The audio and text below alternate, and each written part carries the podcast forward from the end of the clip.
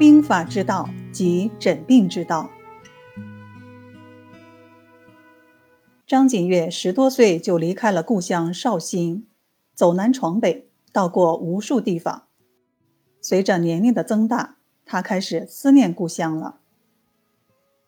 五十八岁那年，他和全家人从北京迁回了故乡绍兴。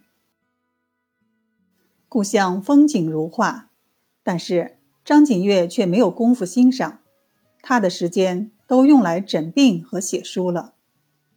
在写完了《内经》以后，张景岳又在诊病之余，开始写另外一个大部头《景岳全书》。这本书的篇幅实在是太大了，近一百万字。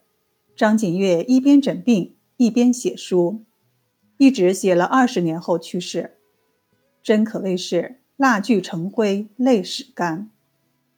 我们可以说。这本书就是张景岳用自己的生命写的。可以想见，张景岳写《景岳全书》的时候，在落笔之间，在沉吟的片刻，一定是想起了年轻时那些在战场上度过的岁月，那些刀光剑影的日子。那时候，他们必须随时分析战场的敌我力量对比。然后计算需要投入的兵力，还要考虑采用什么策略才能歼灭敌人或将敌人赶出阵地。在瞬息万变的实战中，张景岳锻炼出了必须从战略战术的角度全面的看问题、处理问题的能力。而兵法之道居然也和诊病是相通的。五并不是原本就凶狠的。而是为了止戈，为了更加和平。用药也确实是不得而已，它的目的是让人更加健康。想到这些，张景岳的心里越来越清晰了。他在《景岳全书》里，把曾经创立过的方子都集合了起来，让他们列成了阵，这就是中医里著名的景岳新方八阵。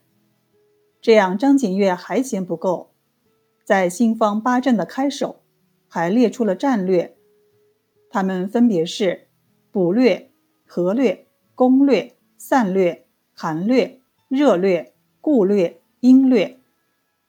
在这些战略中，张景岳谈论了各种治病方法的使用特点和规律，并在后面附上了他的新方八阵。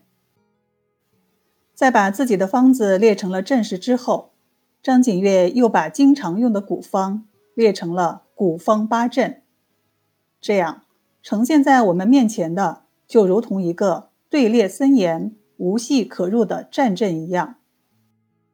《景岳全书》是中医历史上一部非常难得的书籍，它不是简单的收集和整理，这本书里包含了张景岳的许多创建。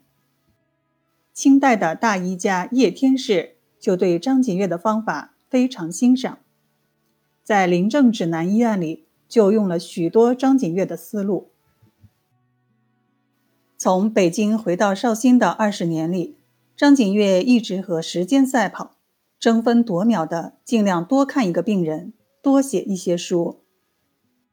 就这样，在诊病和写书的过程里，张景岳慢慢的老去了。